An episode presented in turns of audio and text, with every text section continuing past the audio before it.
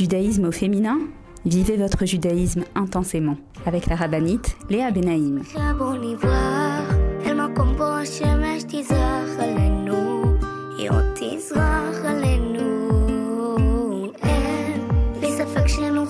Bonjour à toutes et bienvenue sur Torah Box Radio depuis Jérusalem pour notre émission de judaïsme au féminin. Les filles, j'espère que vous allez bien. Cette semaine est la semaine qui précède Hanouka. Waouh euh, comme le disait Zichrono Livracha, le Rav Citruk, le meilleur c'est toujours la veille. Et donc aujourd'hui, j'aimerais avec vous un petit peu me pencher sur la veille de Hanouka. Qu'est-ce qu'on fait la semaine qui précède Hanouka? Comment est-ce qu'on se prépare psychologiquement et spirituellement? Dans un second temps, j'aimerais aussi bien sûr avec vous aborder une date essentielle de cette semaine qui est la date du 19 euh, qui se lève, qui se lève, une date extrêmement importante dans l'histoire de la Chassidoute qui demande euh, qui demande de lui consacrer euh, quand même quelques minutes et même beaucoup plus que ça en réalité, mais en tout cas essayer de comprendre c'est quoi cette date, qu'est-ce qui s'est passé, en quoi cela nous concerne aujourd'hui. Et oui, bien sûr aussi, comme toutes les semaines, Bezrat Hashem, on se penchera sur la paracha de la semaine. Cette semaine, parachat Vayeshev, une paracha euh, très très forte en événements, en émotions. Et comme d'habitude, on y cherchera des clés des outils pour nous aider à mieux vivre notre judaïsme, nous les femmes. Donc, comme vous l'avez compris, on a pas mal de choses à voir ensemble aujourd'hui avec l'aide de Dieu Bezrat Hashem, qu'Hachem me mette les mots dans la bouche qui vont arriver droit jusqu'à votre cœur. Les filles, mettez-vous en place et on se retrouve juste après une pause. Je vous attends. Retrouvez tout de suite Judaïsme au féminin avec la rabbinite Léa Benaïm. L'opération Je soutiens un soldat, TouraBox vous permet de soutenir un soldat de Tsahal en situation de précarité physique ou morale, où qu'il se trouve. Nos soldats vivent un stress et un danger quasi quotidien. Mais ceux qui ont le plus besoin de nous, ce sont les jeunes soldats venus de l'étranger et qui se sont portés volontaires pour défendre notre terre. Souvent en situation de précarité et livrés à eux-mêmes, ils ont besoin de notre soutien. Grâce aux bons d'achat fournis par ToraBox et aux visites que nous effectuons chaque semaine au sein des bases, nos soldats francophones peuvent s'acheter à manger, de quoi se vêtir et se déplacer. Rendez-vous sur tora-box.com slash je soutiens un soldat. Je soutiens un soldat, c'est le meilleur moyen de soutenir les soldats d'Israël. Avec masser.com, calculez le montant de votre masser en quelques clics. Grâce au site masser.com développé par ToraBox, calculez le montant de votre masser chaque mois de manière simple, précise et conformément à la halakha. Masser.com, un autre site exclusif made in ToraBox.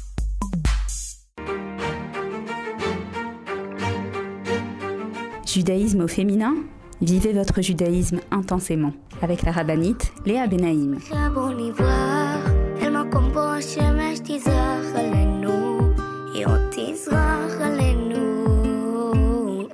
Revoilà les filles pour la suite de notre émission de judaïsme au féminin sur Torah Box Radio. On est en plein suspense, comme je vous l'ai dit. On a ici dans cette paracha cet épisode qui est extrêmement puissant, où le personnage de Yehuda, comme je vous l'ai dit, le roi, le rave, le tzaddik, le dirigeant, va avouer devant tout le monde que Tamar est enceinte de lui.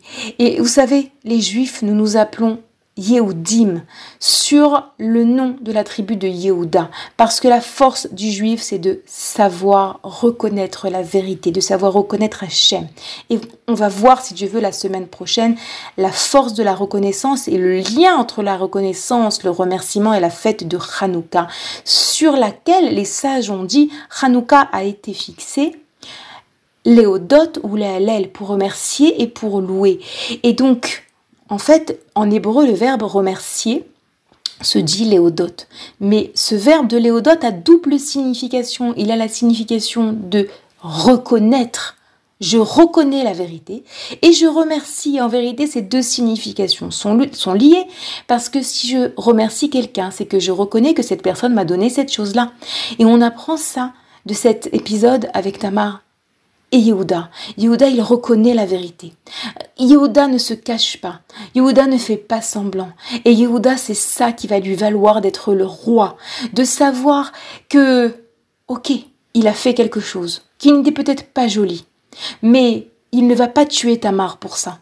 On dit que Tamar a agi les Shem Shamaim et on dit que également la femme de Potiphar qui essaiera de faire tomber Yosef, si, vous, vous, vous rappelez de cet événement également, on sait que la femme de Potiphar avait vu également dans l'astrologie que d'elle et Yosef sortirait un roi. Parce que je vous explique que dans le judaïsme, il y a les deux rois. Il y a le roi, les rois Mashiach ben David qui descend de la tribu de Yehuda et Mashiach ben Yosef qui descend de la tribu de Yosef. Et donc, cette euh, femme, la femme de Potiphar, avait vu dans l'astrologie que de son union avec Yosef descendrait un roi, Mashiach ben Yosef. Et donc le Midrash nous dit que elle aussi, elle avait des kavanot leshem shamaim, des bonnes intentions. La différence entre Tamar et cette femme de Potiphar, c'est comment est-ce que lorsque les choses ne se passent pas comme elles veulent, quelle euh, sorte de comportement elles adoptent. Tamar, elle décide, mieux vaut que je meure et que je me fasse brûler vive plutôt que je risque de faire honte à Yehuda. Si Yehuda ne veut pas avouer que c'est de lui dont je suis enceinte, eh bien je mourrai. Par contre, la femme de Potiphar, lorsque Yosef refuse de tomber dans ses bras, eh ben, elle va l'accuser. Elle va l'accuser de viol, elle va le, faire jeter en prison. Donc on voit la différence entre une sadéquette et une qui ne l'est pas. Tamar, elle a une bonne intention et elle va jusqu'au bout de son intention. Souvent, je dis aussi à mes élèves, la fin ne justifie pas les moyens. C'est pas parce qu'on veut faire quelque chose de bien qu'au passage on doit écraser des gens. Par contre, elle, la femme de Potiphar, alors oui, elle a vu dans son astrologie qu'il y aurait une union entre elle et Yosef et que de cette union sortirait le roi descendant de Yosef. En vérité, elle s'est trompée. C'était pas d'elle que cette union viendrait, que cet enfant naîtrait, mais ce sera de sa fille adoptive, Osnat. Je vous rappelle que Osnat était la fille de Dina. Dina qui avait été violée par Shrem et qui avait eu donc une enfant qui s'appelait Osnat, qui avait été envoyée, qui était arrivée en Égypte et que la femme de Potiphar avait adopté. Et c'est Osnat qui se mariera avec Yosef. Et c'est de cette union que descendra Ephraïm et Ménaché et le roi euh, Ben Yosef, ce qu'on appelle. Donc la femme de Potiphar s'est trompée. Et sa réaction a prouvé en vérité qui elle était. Elle jette Yosef en prison. Et donc voilà, c'était un petit peu, je voulais me pencher sur cette, euh, ce, petit passage de la paracha sur lequel on ne se penche pas, à mon avis, suffisamment. C'est la grandeur de Tamar, la grandeur de Yehuda. Baruch Hashem, Baruch Hashem, on comprend d'où vient le roi Mashiach. Encore autre chose que je voulais partager avec vous. Comme je vous l'ai dit, le héros de nos parachiotes, c'est Yosef. Yosef, un de mes personnages préférés. Il y a tellement à dire sur Yosef que ça m'est très difficile en si peu de temps de vous transmettre et de partager avec vous cette admiration que j'ai pour ce personnage. Je me rappelle un jour, on était, j'étais petite fille, on était à la table de Shabbat. Et euh, on est arrivé à la paracha de Vaïgash, donc cette paracha que nous lirons dans deux semaines si tu veux. Euh, c'est Baracha où Yosef retrouve ses frères, etc. Et je me rappelle, j'ai dit, oh là là, mais qu'est-ce que... Non, j'étais déjà grande, je pense. Et j'ai dit, oh là là, mais qu'est-ce que, qu'est-ce que j'aime cette paracha? Et mon père, Zichrono Yevracha, m'a dit à ce moment-là, ma fille, tu as toujours aimé cette paracha depuis que tu es petite. Mais en vérité, qui c'est qui n'aime pas cette paracha? Qui c'est qui n'aime pas ces parachutes dans lesquelles, en vérité, ce sont des parachutes, c'est pas simplement qu'elles sont intéressantes parce qu'elles sont pleines d'événements et que peut-être que ça nous paraît, ça nous parle un petit peu plus que les parachutes qui nous parlent des sacrifices ou de la construction du Mishkan. C'est pas que ça, c'est que ces parachutes, elles nous apprennent c'est quoi la Emouna. Ces parachutes, elles nous apprennent combien est-ce que même dans les moments difficiles, Yosef, il s'est battu. Même dans les moments les plus durs, il a su voir les messages d'Hachem, il a su voir la main d'Hachem, il a su euh, mettre de côté toutes ses peurs, tous ses... peut-être sa rancœur. Et je vais m'expliquer un petit peu plus. Je vous rappelle donc que dans notre paracha, on voit Yosef qui fait des rêves. Et oui, il fait des rêves, mais ses rêves ne plaisent pas du tout à ses frères. Il rêve que ses frères vont se prosterner à lui. Et même son père euh, n'a pas l'air enthousiaste de ce genre de rêve. Et voilà que un beau jour, Yaakov demande à Yosef Est-ce que tu peux aller voir tes frères Où ils sont Qu'est-ce qu'ils font? Et Yosef va les chercher à Dotan. Et malheureusement, je, évidemment, je vous le fais un peu plus, assez rapide, puisque voilà, on n'a pas énormément de temps. Et voilà que les frères vont décider que Yosef est Chayav Mita. il mérite de mourir, il se prend pour un roi, je vous rappelle que pour eux c'est Yehuda, le roi, c'est pas Yosef, il considère que euh, il fait des avérotes, parce que Yosef était quelqu'un qui euh, mettait l'accent également sur son physique, il se regardait dans la glace, etc. Toutes sortes d'explications sur le comportement de Yosef, et les frères en fait euh, sont convaincus que Yosef a tort. On dit également qu'il reprochait à Yosef d'avoir dit du mal de à leur père d'avoir dit du Lachonara. Et donc les frères, lorsqu'ils voient Yosef arriver, en fait Yosef les cherchait, mais eux, ils décident que c'est le moment de mettre fin à la vie de ce frère qui leur fait honte, qui se comporte mal, qui ne mérite pas d'être le fils de Yaakov, la douzième tribu. Et voilà que le jette dans un puits. Dans ce puits, on nous dit qu'il n'y a pas d'eau, mais il y a des serpents et des scorpions. Et voilà que au bout du compte, ils se disent non, on va pas le tuer, on va le vendre. Et ils le vendent à des Ishmaélim, à des Arabes. En général, les Arabes, ils transportent du pétrole. Et là, ils transportent des bonnes odeurs, des épices. Et j'ai envie de m'arrêter sur cette précision de la Torah. Parce que je l'ai entendu, je l'ai entendu de la rabbinite Riva ce, que je vais vous expliquer maintenant, et ça m'a toujours beaucoup plu. Elle dit pourquoi? En vérité, d'abord, c'est pas elle qui le dit, c'est les commentateurs. Pourquoi est-ce que euh, euh, ces, Ishmaélim qui achètent euh, Yosef, étonnamment, au lieu de transporter du pétrole, ils transportent des bonnes odeurs, des épices D'abord, quelle importance, et en plus, pourquoi? Qu'est-ce qui s'est passé? Et de nous expliquer, les sages de nous expliquer que la Baruch voulait faciliter cette épreuve à Yosef. Et la rabbinite Lapidote, moi j'aurais pas osé dire ça, mais elle, la rabbinite Lapidote, euh, fille de survivants de la Shoah, elle dit cette image. Est-ce que vous croyez réellement que pour des gens qui étaient envoyés dans les camps, s'il y avait eu une bonne odeur dans ces wagons de la mort, ça aurait changé quelque chose pour eux?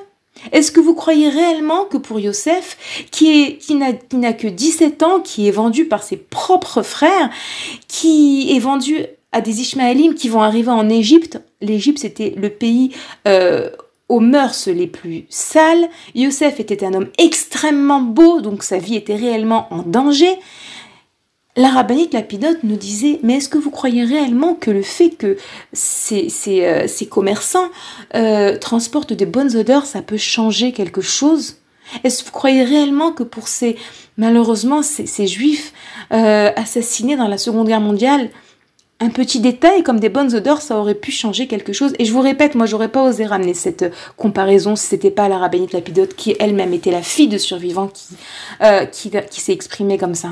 Et en fait, Riva, rabbinite lapidote qui s'appelait Riva, son prénom, elle nous dit, parce qu'en réalité, lorsqu'Akadosh nous met des difficultés, alors il nous envoie aussi des, euh, des petits clins d'œil. C'est comme ça qu'elle appelait ça, des clins d'œil.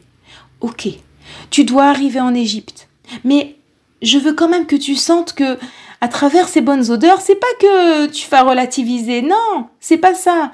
Mais je suis avec toi, je ne t'abandonne pas. Yosef, tu dois arriver en Égypte, ça fait partie de ton tikkun, ça fait partie de ta réparation, ça fait partie de ce que tu dois faire dans ce monde, ça fait partie de l'histoire du monde. Yosef devait arriver en Égypte pour après finir par être le vice-roi d'Égypte et gérer la famine du monde entier. Donc Hachem dit à Yosef, tu dois passer par ces moments difficiles. Mais je te rappelle que je suis avec toi.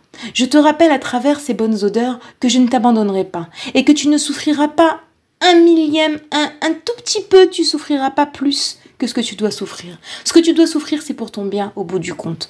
Donc c'est vrai que par rapport au, wagon de la mort, j'ai personnellement un petit peu du mal avec cette comparaison. Mais on peut utiliser cette notion dans notre vie au quotidien et utiliser ce fameux verset de Teilim dans lequel David Ameller nous dit Batsar irraftali.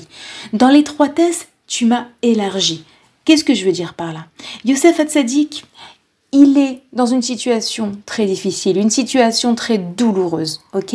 Mais à côté de ça, il y a des éclaircies. C'est quoi l'éclaircie? C'est que il fait, ça sent bon dans cette euh, charrette de, je sais pas comment on appelle ça, cette caravelle, le mot, le mot me manque, euh, de, de, de commerçants.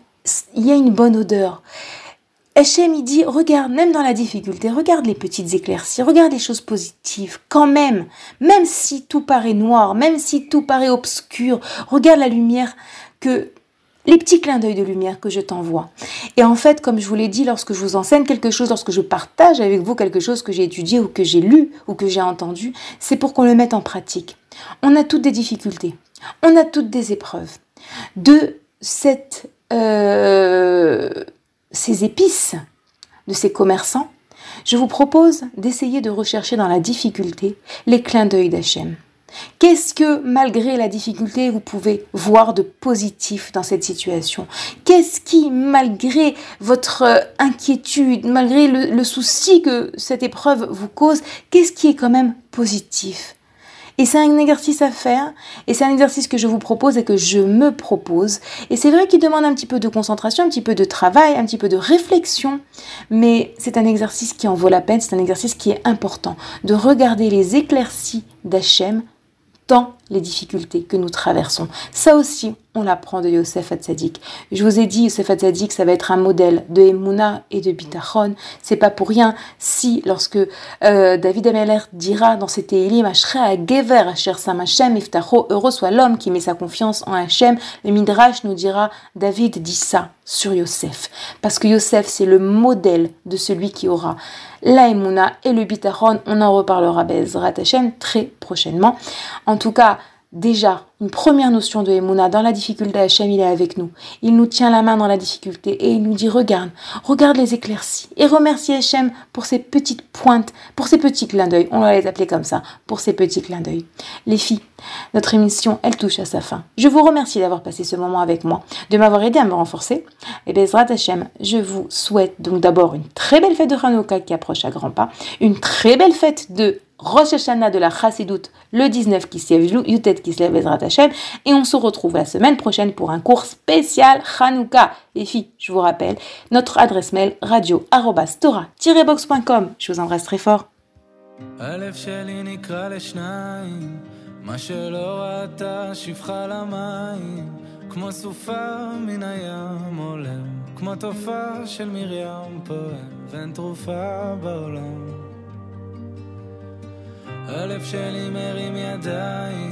כבר מועד לא עומד על הרגליים, שבר כלי שאין בו כבר מה, והשמיים הם לי חומה, חבור בתוך הים ביבשה. ורק אתה יכול להפוך מספדי למחול, לזכך את החול, לרכך בי הכל.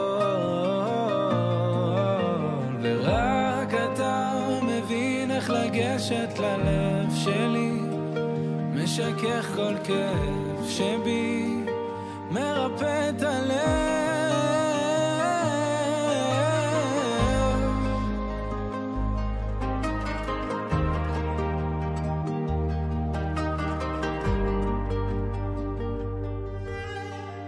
הלב שלי נקרא לשניים, חציו השם וחציו לשם שמיים. כמו סופה מן הים עולם, כמו תופעה של מרים פועם, ואין תרופה בעולם ללב. ורק אתה יכול להפוך מספדי למחול, לזכך את החול, לרכך בי הכל.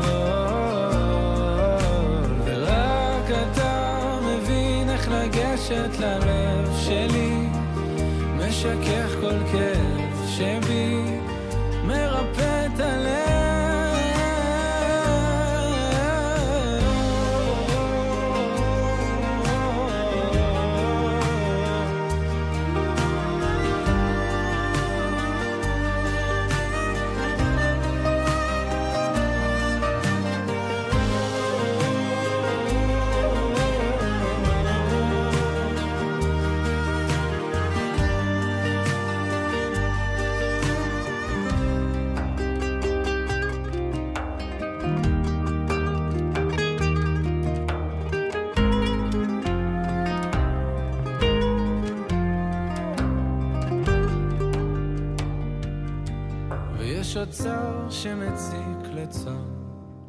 ואין ציר שיצעק לצור.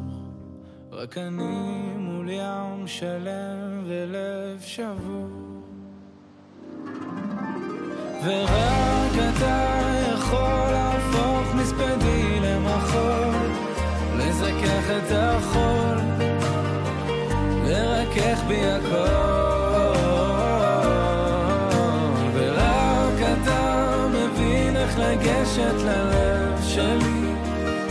משכך כל כאב שבי, מרפא את הלב.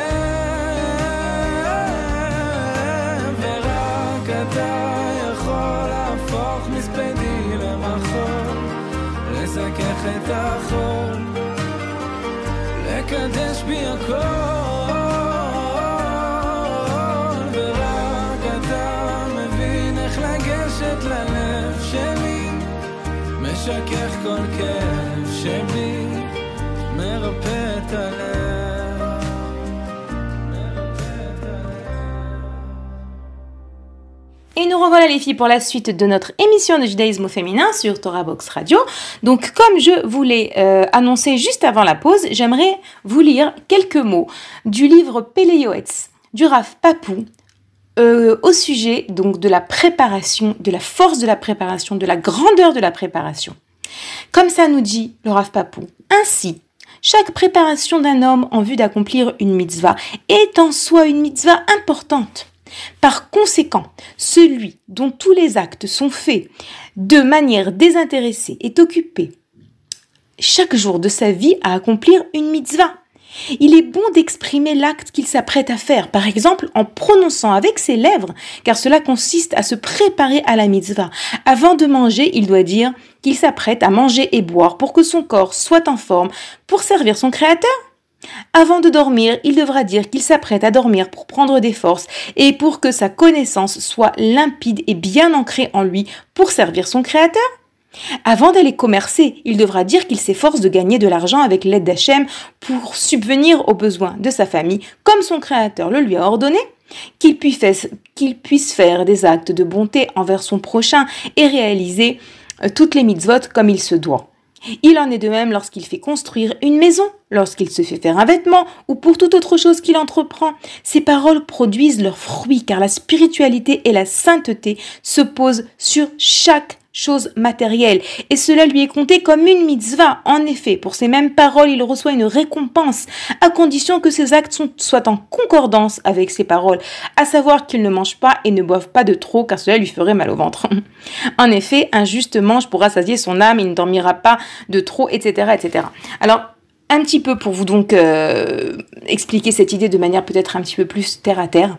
C'est sûr que on n'est pas capable chaque chose euh, qu'on s'apprête à faire à, à y rentrer ce qu'on appelle des cavanotes, des intentions. Non, c'est vrai, c'est trop nous demander. Euh, Baruch Hashem, on est surtout nous les femmes, on est beaucoup beaucoup dans l'action et c'est un petit peu pas tellement réaliste de penser qu'avant chaque acte que nous allons faire, nous allons rentrer des phrases de préparation. Néanmoins, puisque le Rav Papou nous dit à quel point est-ce que c'est une mitzvah, à quel point est-ce que cela change toute la donne, alors pourquoi pas, oui, pourquoi pas s'efforcer de temps en temps de rentrer cette notion de préparation à travers des petites phrases qu'on dirait ici et là. Et euh, moi, je sais que j'ai donné dernièrement à mes, élèves cet exercice comme ça, parce que vous savez que lorsque j'enseigne quelque chose, ce qui me tient à cœur, c'est que on utilise ces notions pour se rapprocher d'Hachem, pour changer, pour s'améliorer, et pas simplement pour avoir entendu un cours et passer à autre chose, parce que c'est pas ça, c'est pas ça le judaïsme. Le judaïsme, c'est pas de la philosophie. Le judaïsme, c'est un mode d'emploi de ce monde, de cette vie dans laquelle Hachem nous a placés.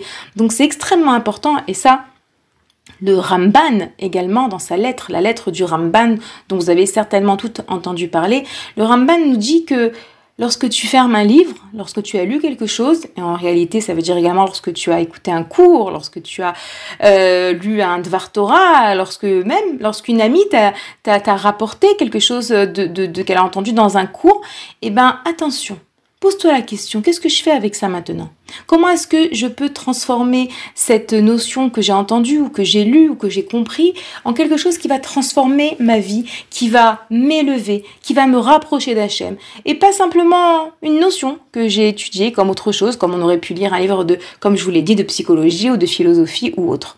Donc, euh, j'avais dit à mes élèves, choisissez trois actes aujourd'hui dans votre journée avant lesquels vous allez suivre le conseil du Pélé Yoetz en disant une toute petite phrase, quelques secondes.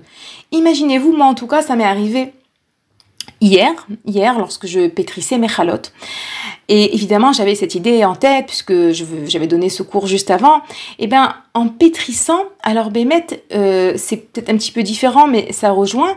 Euh, j'avais des, ces pensées comme ça, que, ce, que cette pâte, euh, que Bezrat Hashem sera notre pain ce Shabbat, et eh ben, donne, elle puisse être euh, bénite bénie, pardon, elle puisse euh, apporter à mes enfants beaucoup d'amour d'Hachem, beaucoup de crainte du ciel, des bonnes midotes, euh, de savoir être dans le remerciement, savoir se suffire de savoir apprécier l'autre, savoir développer un regard positif. Et tout ça, euh, je le disais et je le pensais pendant que je pétrissais.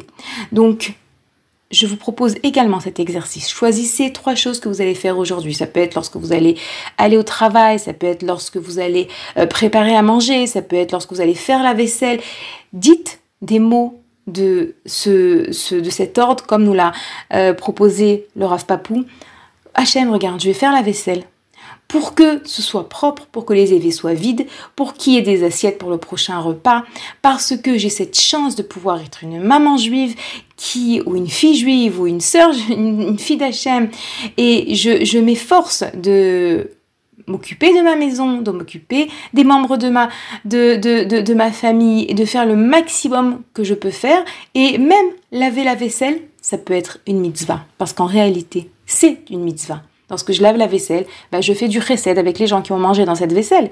Et c'est pas si simple que ça. Vous savez, pendant que je vous parle, je me rends compte. On dit qu'une des méthodes d'Hachem, c'est qu'il nettoie après euh, qu'on est sali. On a sali quelque chose, Hachem, il nettoie après nous nos fautes. Et on a cette obligation de ressembler à Hachem dans ses midotes. C'est-à-dire qu'en réalité, lorsqu'on lave la vaisselle, on est en train de euh, d'accomplir la mitzvah, de ressembler à Hachem dans ces midotes. C'est géant, c'est énorme ce que je suis en train de vous dire. Euh, je m'en rends compte pendant que je vous parle.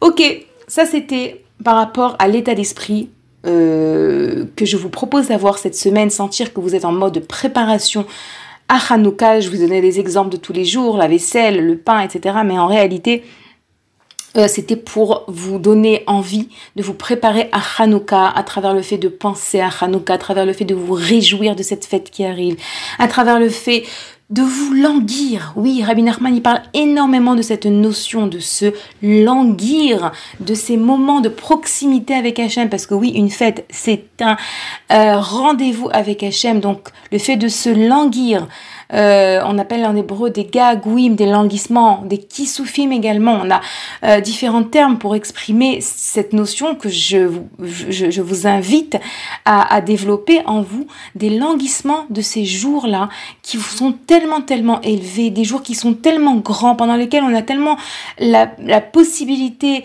l'opportunité de se rapprocher, de se coller en HM. Vous savez, lorsqu'on termine une fête, on a toujours un petit goût amer dans la bouche. Ça y est, c'est fini. Lorsqu'on a terminé sous coach, Mignat Seret, on avait tout un petit peu cette... Euh, c'est normal, cette difficulté de d'aborder l'année, de, de, de, commencer l'hiver avec euh, des tellement bons souvenirs euh, de toutes les fêtes, de tous les mets qu'on a pu préparer, de toutes les filottes qu'on avait fait. Et eh bien, puisqu'on est encore avant, avant Hanouka, c'est le moment de profiter je me rappelle, moi, on m'avait dit ça avant que je me marie. Tu sais, la soirée du mariage, elle passe tellement vite.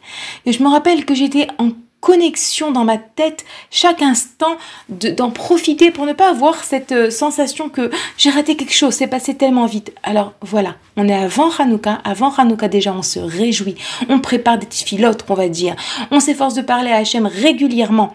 Et Bezrat Hachem, qu'on mérite d'émettre cette grande proximité avec Hachem pendant Hanouka.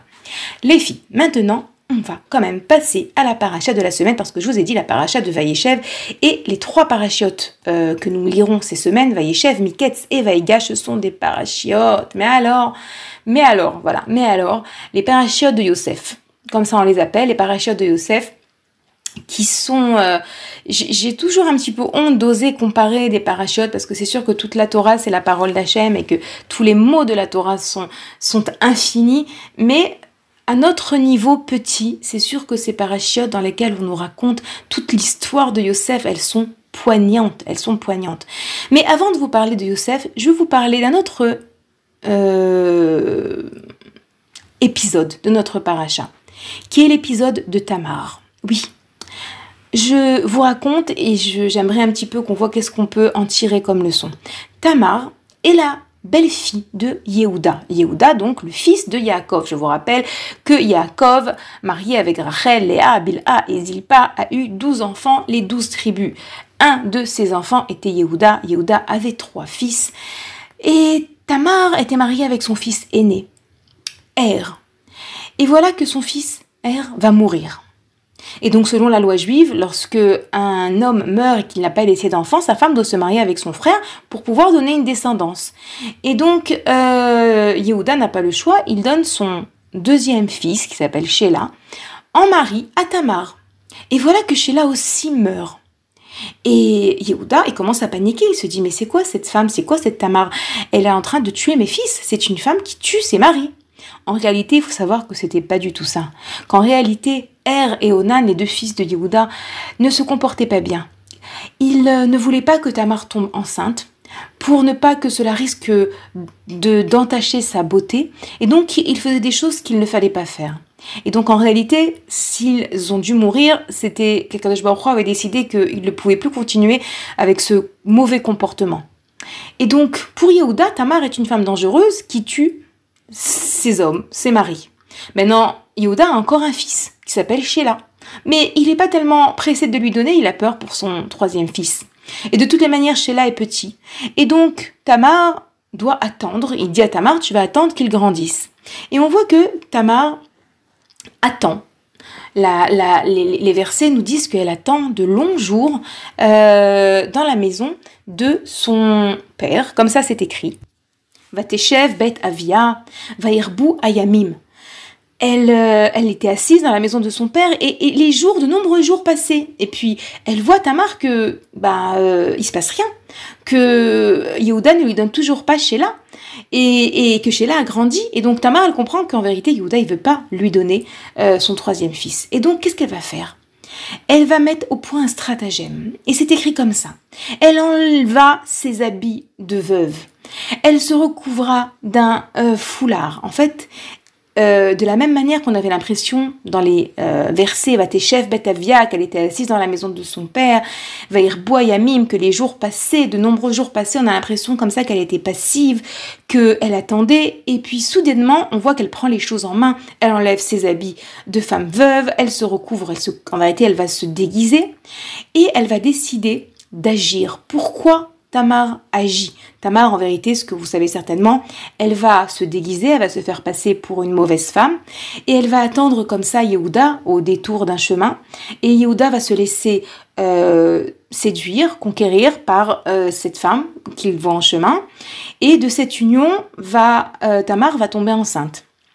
Et lorsque Yehuda entend que Tamar est enceinte, il ne sait pas en vérité que euh, il a eu une relation avec sa belle-fille puisqu'elle était cachée, il ne savait pas. Et donc il entend que sa belle-fille, qui est censée attendre gentiment qu'il lui donne son troisième fils en mari, il entend qu'elle est enceinte. C'est très grave, elle est enceinte, mais de qui elle est enceinte? Euh, Elle mérite la mort. Elle mérite de d'être brûlée. En réalité, Tamar, elle avait fait tout ça. Pourquoi? Parce que Tamar savait que qui descend de Yehuda? Qui descend du personnage de Yehuda? Qui est censé naître de cet homme? Eh ben oui, le Mashiach. Et Tamar, en sachant qu'elle est mariée avec les enfants de Yehuda, comprend bien que le Mashiach doit descendre d'elle. Et elle n'est pas prête à renoncer à être la mère du Mashiach. Et donc, si Er et Onan sont morts, et si Yehuda ne veut pas lui donner Sheila, elle n'a pas le choix que de tomber enceinte de son beau-père lui-même. Et donc Tamar va mettre tout en point. Le Midrash nous dit les Shem Shamaim. C'est pour Hachem qu'elle a fait ça. C'est pour pouvoir donner naissance au roi Mashiach. Et voilà que donc arrive ce moment euh, très très, euh, comme je vous l'ai dit, très poignant, où Yehuda annonce que cette femme, sa belle-fille, euh, doit être brûlée vive. Et Tamar, elle sait que elle est enceinte de son beau-père. Elle a aussi des signes, elle lui avait demandé de lui laisser des gages. Mais elle sait également que Hachem ne n'accepte pas qu'on fasse honte à quelqu'un en public. Celles qui n'ont pas écouté l'émission sur Rachel dans la paracha de la lorsqu'on a parlé de la force de Rachel d'avoir décidé de laisser sa sœur rentrer à sa place sur la roupa pour ne pas qu'elle ait honte, l'importance qu'Hachem euh, donne à ne pas faire honte à autrui. C'est écrit mieux vaut qu'on rentre dans une fournaise ardente plutôt que de faire honte à autrui. Et donc Tamar sait que si elle avoue devant tout le monde qu'elle est enceinte de Yehuda, ben, qu'est-ce qui va se passer? Yehuda va avoir très très honte. Je vous rappelle que Yehuda était le roi, était le roi de cette contrée. Le roi, le rave, le tzaddik, appelez-le comme vous voulez. Et donc Tamar ne dit rien. Mais Tamar, elle a des gages en main. Elle a euh, un seau, elle a un bâton, que Yehuda lui avait donné. Et elle dit comme ça, je suis enceinte de cet homme qui m'a laissé ces objets. Et qu'est-ce qui se passe à ce moment-là? Yehuda, il reconnaît les objets. Yehuda, il aurait pu largement faire comme si il ne connaissait pas ces objets. Et dire, ben, à qui appartiennent ces, ces objets? Ça ne nous intéresse pas. De toutes les manières, tu as mal agi, tu mérites la mort. Mais Yehuda s'appelle Yehuda parce que dans le mot de Yehuda, il y a également la racine de reconnaître, de savoir reconnaître la vérité. Yehuda, c'est celui qui reconnaît la vérité. Et Yehuda, il va dire devant tout le monde, il va avouer Tzatka Mimeni, c'est elle qui a raison, elle est enceinte de moi. Les filles, c'est un puits de leçons, cet épisode de cette paracha, sur lequel on ne se penche pas suffisamment assez. Les filles, Attendez, je vois que c'est le moment de faire une pause, donc on va s'arrêter et je reprends tout de suite après Bezrat Hashem pour euh, la suite de, cette explication. Bezrat Hashem, je vous rappelle que notre émission est rediffusée tous les jours sur la radio de Torah Box, à chaque fois à une heure différente. Vous pourrez trouver sur le site les différentes horaires. Les filles, à tout de suite. Retrouvez tout de suite Judaïsme au féminin avec la rabbinite Léa Benaïm. Avec masser.com, calculez le montant de votre masser en quelques clics. Grâce au site masser.com développé par ToraBox, calculez le montant de votre masser chaque mois de manière simple, précise et conformément à la halakha. Masser.com, un autre site exclusif made in ToraBox. Apprenez les chants de Shabbat avec ToraBox. Chanter pendant les trois repas de Shabbat est une coutume ancienne propice à l'élévation spirituelle. Elle transforme vos repas de Shabbat en une expérience inoubliable. Grâce à Torah Box, apprenez les chants traditionnels et créez une ambiance typique qui, l'air de rien, vous rapprochera d'Hachem. Rendez-vous sur torah-box.com slash chant pour découvrir les plus belles mélodies juives de Shabbat et des fêtes. Ou sur torahbox.com slash édition pour commander le livret et le CD des chants de Shabbat.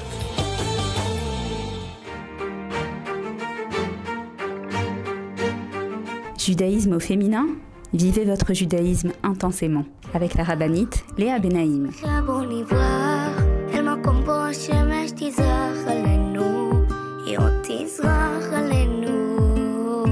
Revoilà les filles pour notre émission de judaïsme au féminin sur Torah Box Radio.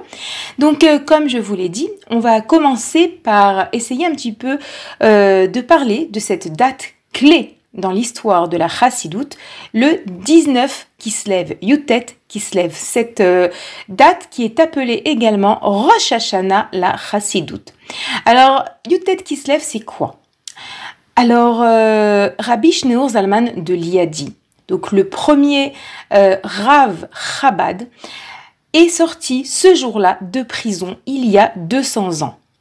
Alors vous savez que il était donc, il habitait en Russie, et il avait été emprisonné, comme d'ailleurs beaucoup de grands rabbinim, euh, surtout à cette époque-là, euh, en Russie, qui étaient contre le judaïsme, etc. Et voilà que ce 19 qui se lève, euh, Rabbi Zalman, qui est également appelé l'Admour Azaken ou le Baal Atania. Baal c'est en référence à son livre, le livre du Tanya, qui est un livre de, base de la Chassidut Chabad. Le Rabbi Zalman de l'Iadi, le Baal Atanya, l'Admorazaken, ce sont donc trois euh, manières d'appeler ce géant, euh, va sortir de prison. Et en réalité, cette sortie de prison va représenter l'autorisation du ciel de pouvoir dévoiler au monde la chassidoute.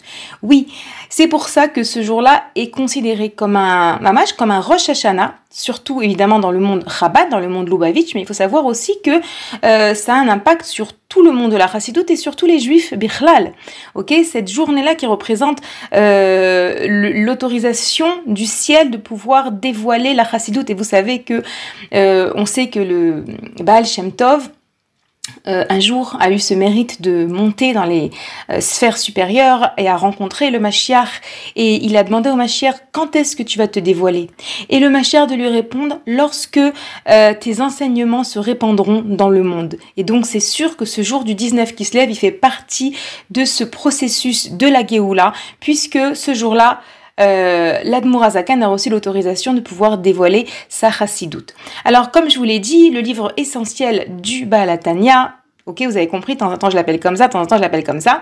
Euh, c'est le livre du Tanya qui est un livre de base mamash, qui n'est pas euh, étudié uniquement par les Lubavitch, non, pas du tout. En tout cas, euh, en, en, France peut-être, mais en Israël, une chose est sûre, c'est que il est étudié par toutes sortes de courants, parce que c'est un livre qui est très profond, qui donne un mode d'emploi du judaïsme de manière très très approfondie.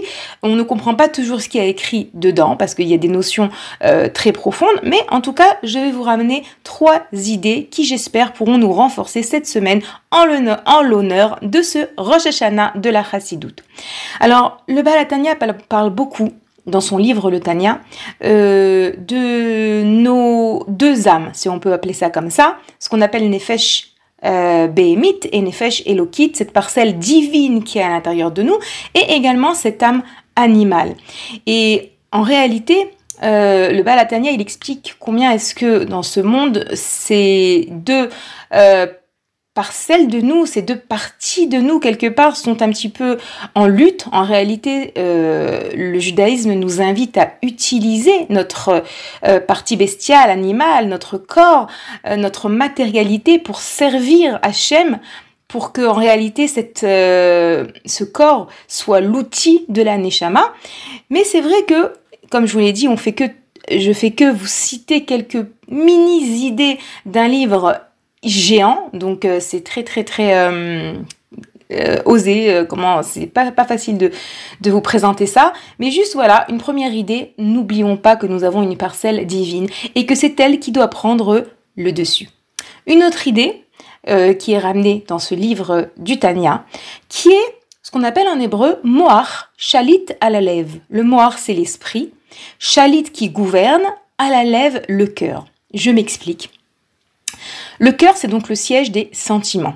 Le siège des sentiments, euh, dans une génération où tout est un petit peu embrouillé, euh, les gens sont perturbés, il y a beaucoup de sentiments, il y a beaucoup de, il y a toujours beaucoup de sentiments, mais on va dire que aujourd'hui encore plus, on tombe parfois dans ce danger qui est ben on suit nos sentiments, on se laisse euh, guider par notre cœur, alors qu'en réalité, euh, nous explique le Balatania, le juif, c'est quelqu'un dont le cerveau, l'esprit doit contrôler le cœur. Vous pouvez euh, utiliser une expression, on peut utiliser une expression très moderne pour expliquer ce, cet enseignement qui serait l'intelligence émotionnelle, savoir utiliser notre esprit, notre réflexion pour euh, agir, pour réagir, pour prendre des décisions et ne pas se laisser uniquement, uniquement guider par euh, nos instincts, par nos désirs, par nos volontés, par, euh, par nos humeurs, etc. Ça également, c'est un des enseignements clés du livre du Tanya, ne pas oublier que c'est notre esprit, notre conscience, notre intellect qui doit pouvoir gouverner nos vies notre cœur et notre corps, bien sûr.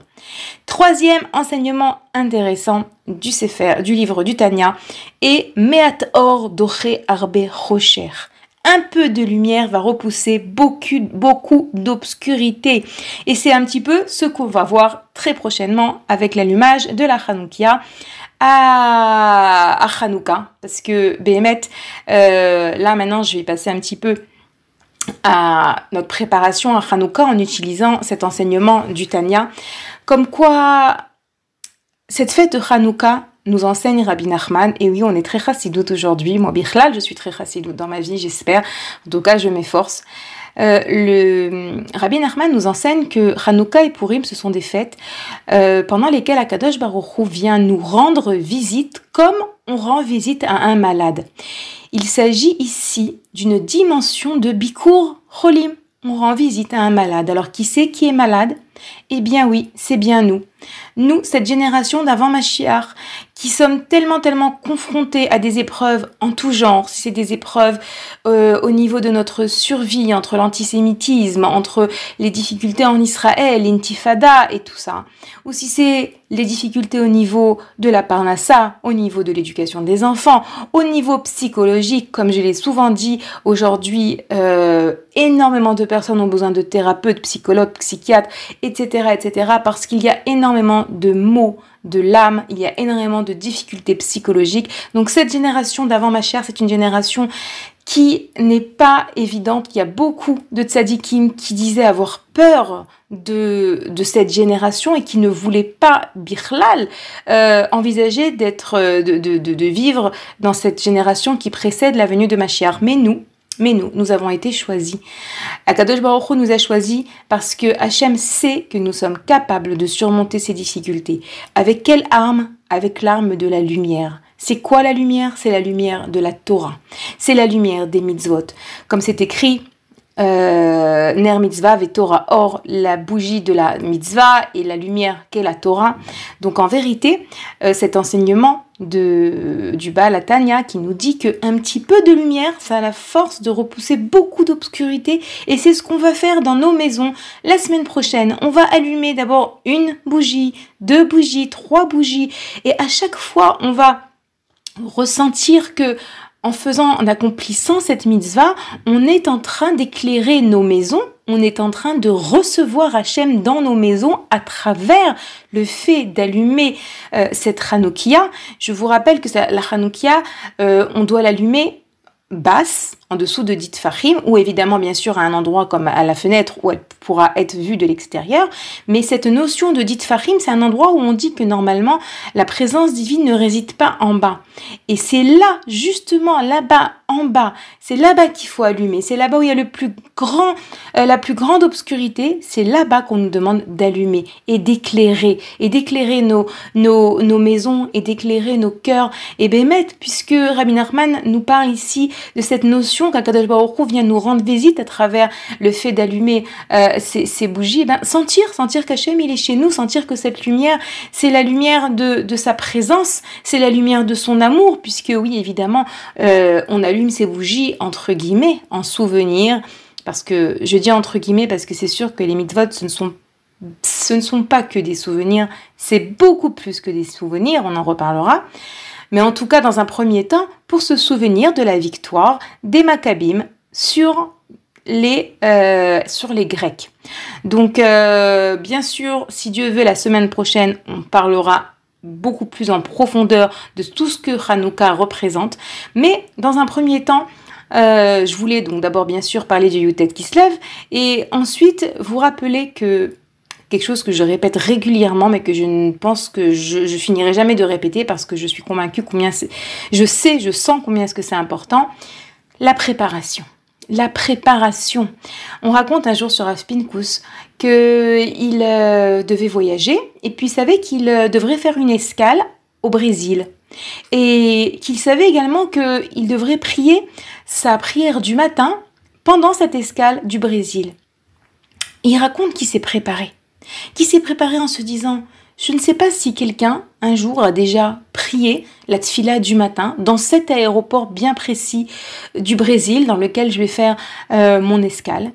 Mais une chose est sûre, lorsqu'un juif, un juif prie quelque part, il sanctifie cet endroit. On dit également qu'il élève cet endroit.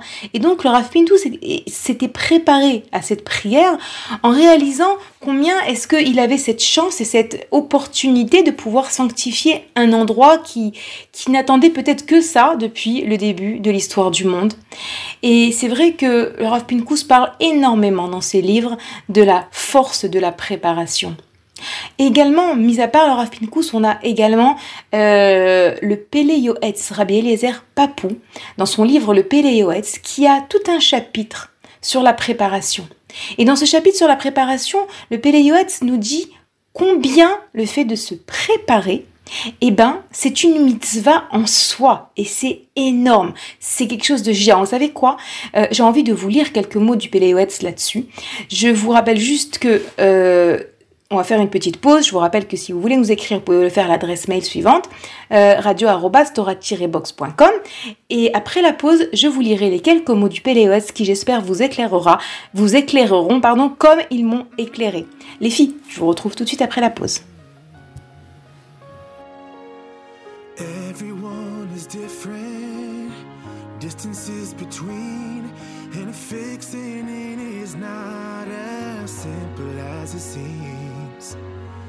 But there's understanding if you just believe. Together we will all join hearts in unity. Love will help you to be brave, rushing in just like the waves. You don't have to be afraid when we all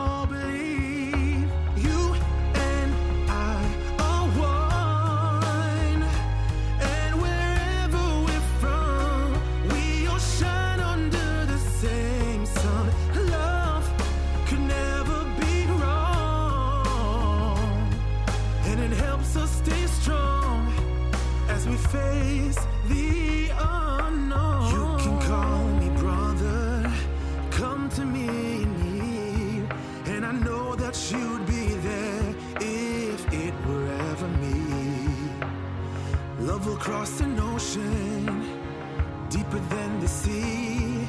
It's possible we'll make impossibilities.